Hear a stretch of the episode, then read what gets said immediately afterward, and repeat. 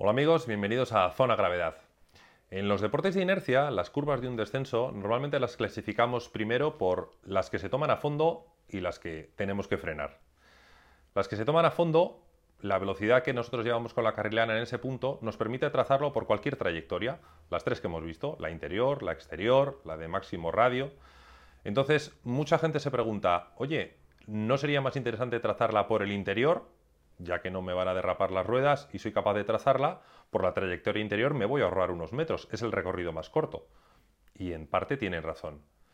También es verdad que si tú trazas siguiendo la trayectoria de radio máximo que acabamos de ver, lo que vas a conseguir, aunque vas a recorrer algunos metros más, es trazarla con un poquito más de velocidad. Y ahora vamos a ver por qué. En un descenso, la única fuerza que nos acelera es la fuerza de la gravedad y nos frenan varias fuerzas. Una de ellas la resistencia aerodinámica, otra la resistencia a la rodadura de los neumáticos debido a la deformación de la, de la goma y por último la fuerza de rozamiento. En algunos casos hay rozamientos, pues, eh, pues son los frenos porque nos rozan las pastillas, los rodamientos que siempre tienen un poquito de rozamiento y hay un rozamiento menos conocido que es el que ejercen los propios neumáticos sobre el asfalto cuando tomamos una curva.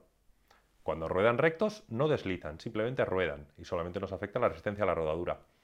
Pero en cuanto tomamos una curva les desviamos de la trayectoria ideal, les hacemos retorcerse ligeramente la goma y ellos nos dan a cambio una fuerza lateral, que es la que nos mantiene en la trayectoria. Sin embargo, esta fuerza tiene un coste, tiene una componente de rozamiento que nos frena la carrilana.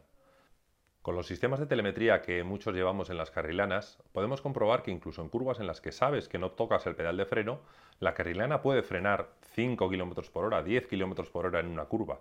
¿Por qué? Por esa fuerza de rozamiento que introducimos con los neumáticos al girar.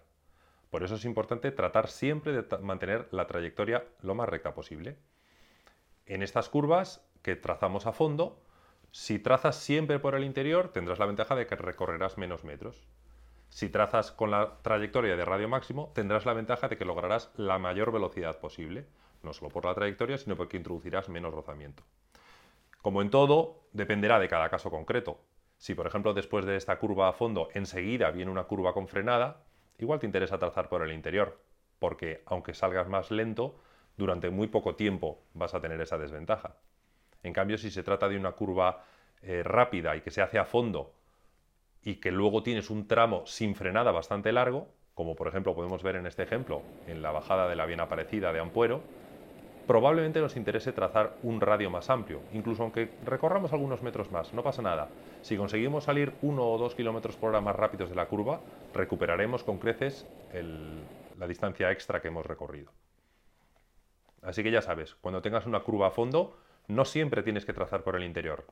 Plantéate que puede ser más interesante recorrerlo con la trayectoria de radio máximo. Venga, hasta pronto.